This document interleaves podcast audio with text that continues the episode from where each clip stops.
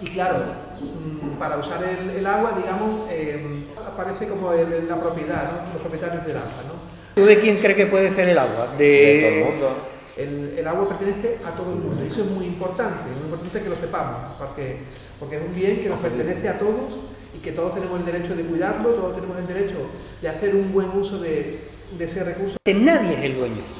El agua es de todo. Los dueños, lo que siempre está claro es una cosa, el agua no es de las empresas privadas. Son los gobiernos los que tienen que obligar a esas empresas privadas a que trabajen eh, de forma correcta con la gestión del agua.